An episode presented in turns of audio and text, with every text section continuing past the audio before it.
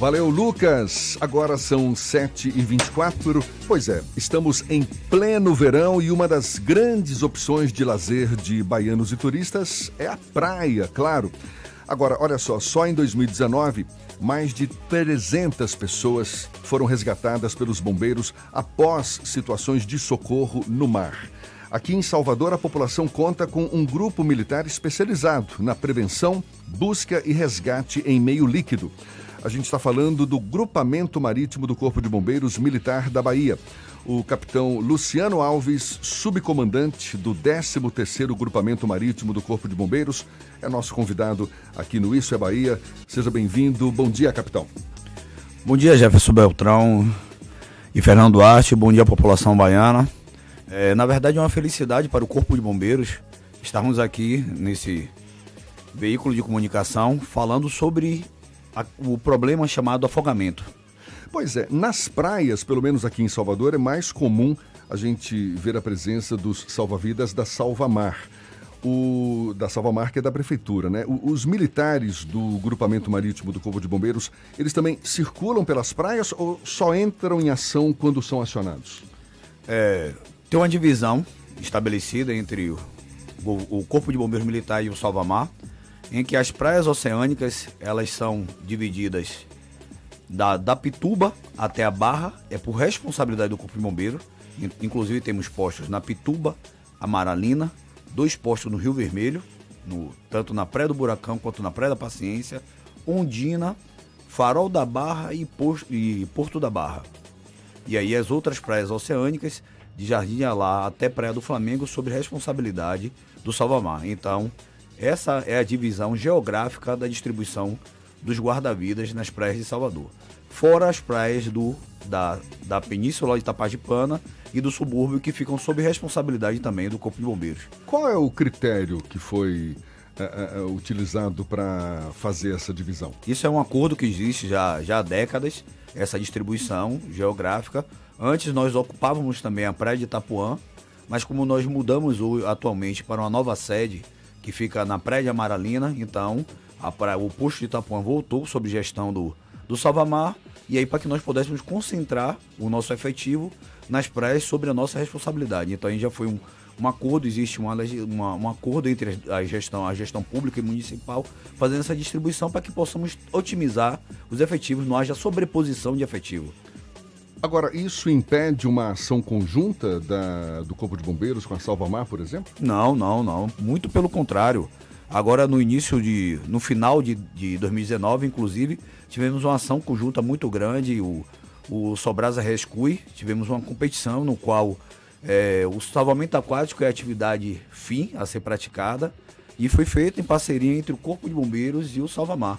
Na verdade, são duas instituições que nós nos damos muito bem, nos relacionamos muito bem e quando é necessário, uma apoiamos a outra. Então, quer dizer que a exemplo da Salvamar, há militares do Corpo de Bombeiros desse grupamento marítimo a, a, é, de plantão nessas praias, da, da Pituba ao Porto da Barra? Sim, sim. As, nas praias oceânicas, ainda temos que, digamos, oceânicas que eu falo me expressando de uma forma mais, mais objetiva, que elas ficam para mar aberto. Dentro da Baía de Todos Santos já temos postos na Praia de Boa Viagem e na Praia da Ribeira. Mas como são praias é, mais, mais tranquilas, e aí, não, aí vai seguindo também para o subúrbio. Quando existem eventos, nós também fazemos coberturas de mais, das demais atividades, das demais áreas. Esse número aqui é assustador, né? Mais de 300 pessoas, mais de 300 pessoas foram resgatadas pelos bombeiros, isso no ano passado. Já há registros também de, de, de, de situações de socorro neste ano de 2020? Diversos registros já. É, ontem mesmo tivemos a felicidade de dois bombeiros militares. É verdade, ontem no Porto da Barra. Né? Efetuaram né? uma reanimação. Eles estão extremamente felizes e isso para nós é uma enorme satisfação você poder trazer a vida de volta, Deus nos possibilitar isso, que isso digo que não é só uma profissão, é um é um é uma oportunidade diferenciada que, que Deus nos possibilita você poder reanimar uma pessoa, trazer ela à vida de volta. E ontem dois bombeiros militares efetivaram esse esse salvamento no Porto da Barra e reanimaram a a vítima que já estava desacordada e já estava numa parada cardiorrespiratória. Qual e... é a grande dificuldade que vocês encontram? Porque a gente ouve, a gente lê muitas notícias de pessoas que vê alguém se afogando e aí tenta ajudar e acaba se afogando. Qual o procedimento utilizar? É procurar a ajuda especializada? Como reagir nesse tipo de situação? Ótima, ótima pergunta essa, porque infelizmente há alguns dias atrás mesmo teve, tiveram cinco crianças que foram vítimas de afogamento e uma inclusive foi a óbito e, e, em virtude exatamente dessa atividade. Uma estava se afogando e as demais foram tentar salvar. Então, consequentemente, a outra foi, aí a terceira que entrou, a quarta, a quinta, as, as cinco entraram em processo de afogamento, quatro foram resgatadas e uma, infelizmente, foi a óbito. Então, mesmo que a pessoa saiba nadar, a depender da praia que estiver, infelizmente nós não podemos efetuar o salvamento. Porque salvar não é nadar pura e simplesmente. É você saber se livrar de correntes, é saber se comportar dentro do mar, saber manter tranquilidade, você saber abordar uma vítima. Porque a pessoa, quando está é, desesperada, entra no, no primeiro estágio do afogamento, que é o pânico, ela, ela vai querer sobreviver. E se você se aproximar ela frontalmente, ela vai querer se agarrar na pessoa, não é? Então, aí ela agarra em você, ela te afunda. E aí você vai entrar no mesmo processo que ela. E aí tem um processo é, de manter a tranquilidade, até que algumas pessoas se observarem alguns cursos militares a respeito de salvamento aquático, de mergulho. Uma das coisas que nós submetemos os nossos profissionais constantemente é um alto nível de estresse, para que quando eles a, a, é, tenham contato com tais situações, eles tenham tranquilidade para que possam se comportar de forma fria, tranquila e efetuar o salvamento e trazer a vítima para a praia de forma segura. Agora, então, tudo, agora tudo é uma questão de tempo também, né? Porque tem o, instinto humano, né? Tá vendo alguém ali se afogando, é, é, vamos tentar salvar. Tudo bem, é muito, muito importante isso que o senhor está colocando, porque nem todo mundo está preparado para ajudar alguém numa situação de perigo como essa, mas o instinto humano faz com que as pessoas busquem, não é? Tentem ajudar e tudo mais, mesmo que muitas vezes acabem não dando certo. Né? Tem uma forma, assim, muito objetiva de, de ajudar. É você procurar sempre um objeto flutuante e oferecer a essa vítima um objeto flutuante. Uma bola, uma. Duas garrafas PET pode salvar uma vítima. Então, qualquer objeto flutuante é o que deve ser oferecido à vítima. Uma corda, um pedaço de madeira, se for num local que você fique próximo, que possa oferecer essa vítima, ela segurar e você puxar. Então, ela precisa flutuar. Nós nos, nós afogamos por quê? Porque entramos em pânico e perdemos a nossa flutuabilidade. Se a pessoa se mantiver tranquila, principalmente no mar, ela nunca afunda. Mas existe alguma recomendação para alguma situação em que não há nenhum objeto flutuante, não tem corda e a pessoa está ali lutando contra o tempo, o que, que se pode fazer num momento como esse? Aí continuo dizendo, nunca efetuar, tentar efetuar um salvamento de forma amadora.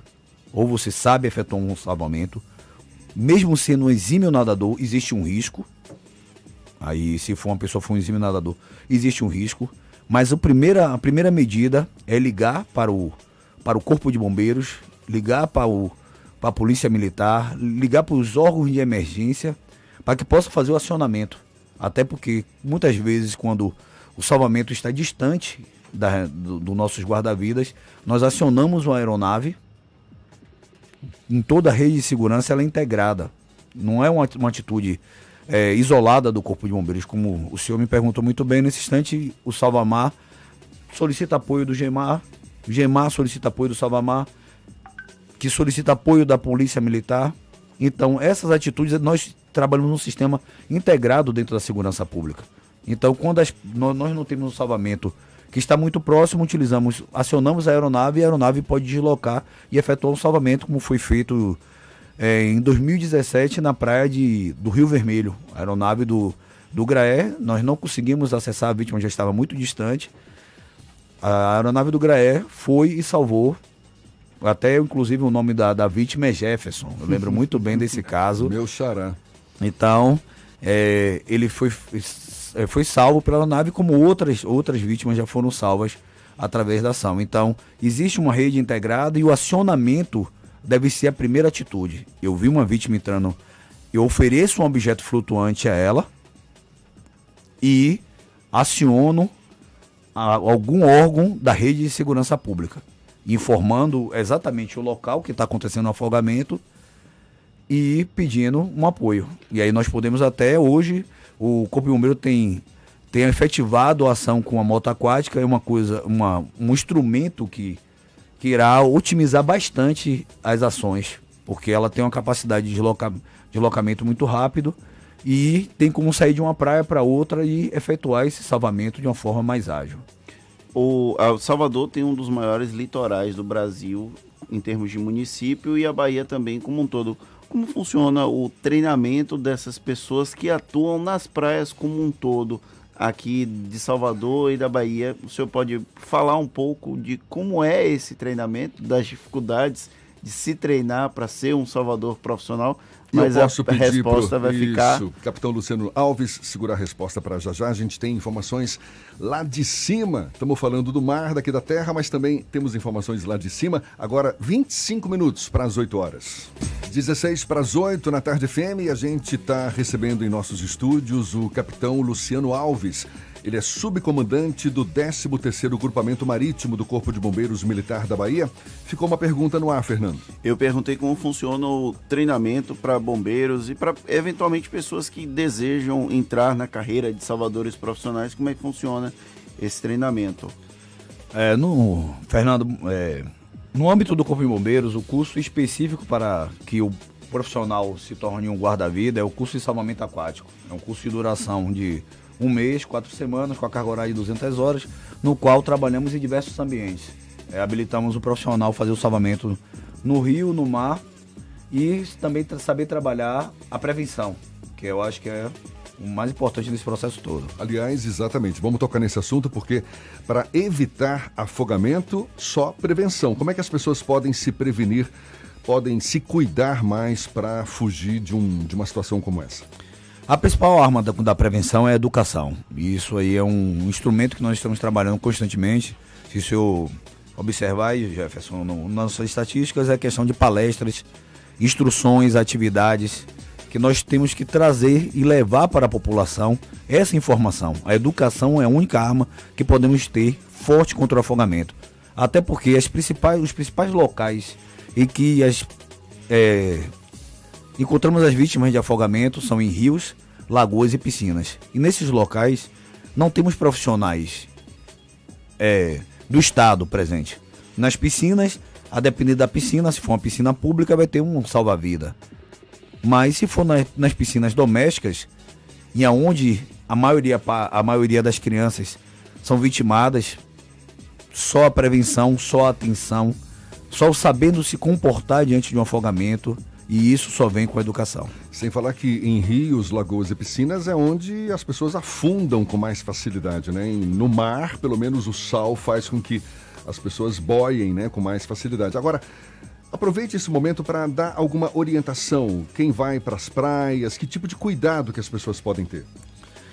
A respeito das praias, nós temos que nos preocupar primeiro com a, a grande vítima do afogamento, que são as crianças. É a segunda causa de morte para crianças até 9 anos. Então, a grande vítima do afogamento no mundo todo são as crianças. Então, a atenção constante é a primeira atitude é que os pais devem ter com a criança. Mantê-la sempre ao alcance de um braço.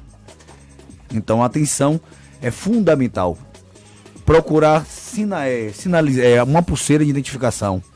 Nas praias, na, no, nos postos do, do Corpo de Bombeiro, nós temos uma pulseirinha que identifica a criança também por conta da, da, da quantidade de ocorrências de crianças perdidas.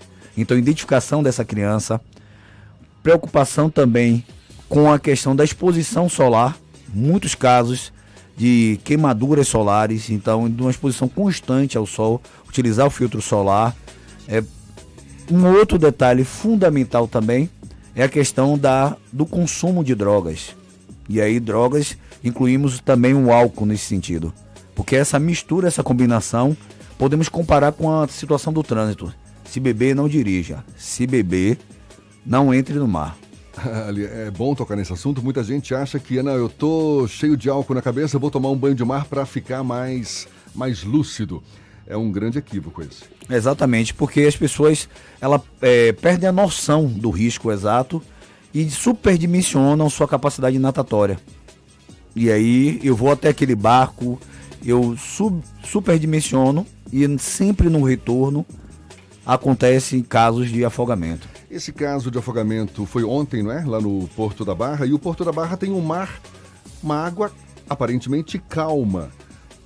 Ou seja, é, mesmo nessa água mais calma, o perigo acontece. Sim, sim. Tanto que temos um ditado de segurança muito importante: água no umbigo, sinal de perigo. Até porque às vezes não, não pode ser, a pessoa pode tomar uma atitude super segura, não está bebendo, está numa praia segura, com presença de guarda-vida, como o Porto da Barra, mas um mal súbito. Às vezes a pessoa pode ter um mal súbito, ter um, um desmaio, um, uma perda de consciência e entrar num processo de afogamento. E a, ainda tem um, um, risco de praias, das pessoas desconhecerem as praias.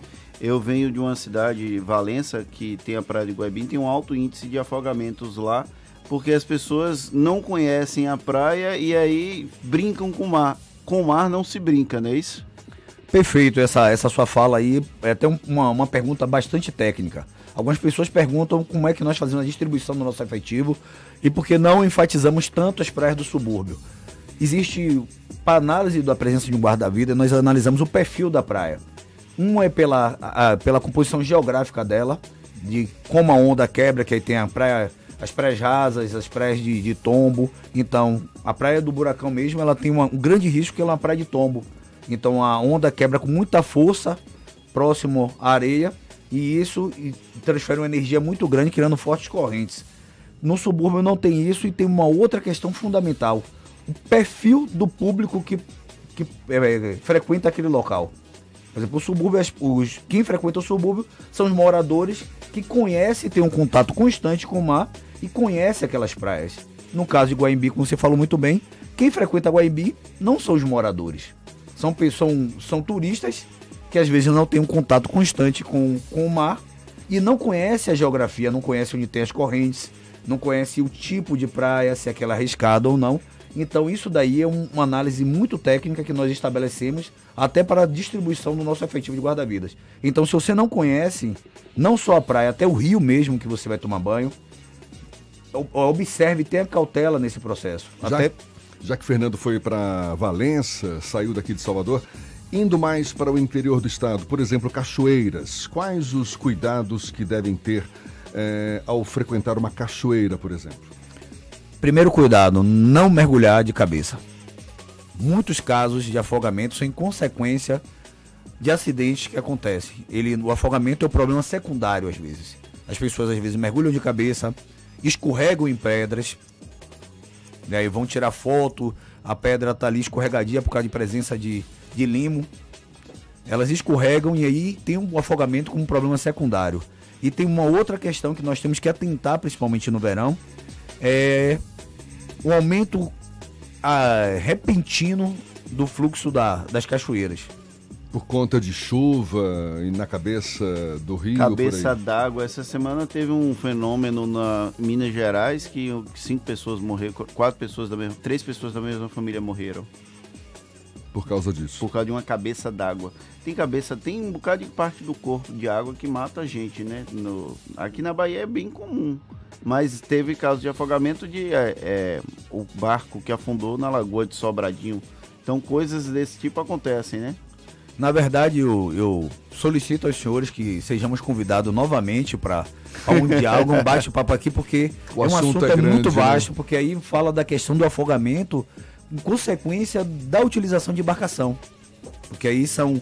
Nós temos trabalhos de segurança em piscina, segurança em rios e lagos, segurança nos mares, segurança na embarcação, que é até uma atitude que tem como prevenir muito isso, é a questão da utilização de colete.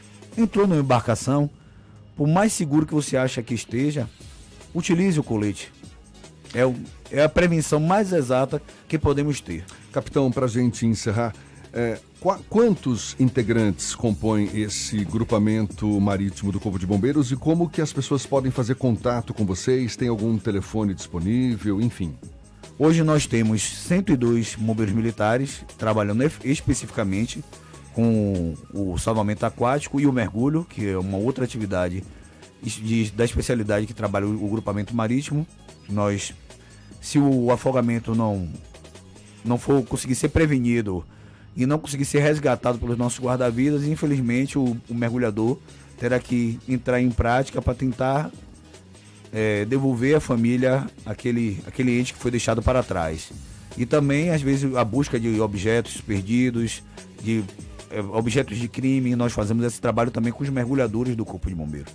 E manter contato, nós temos o, a presença dos guarda-vidas nas praias de Salvador e também estamos sediados em, em Amaralina, ali no, na Visconde Itaboraí, a, a, a nova sede nossa, em processo de reforma e que dará um serviço significativo para a população baiana. Capitão Luciano Alves, subcomandante do 13º Grupamento Marítimo do Corpo de Bombeiros Militar da Bahia, muito obrigado.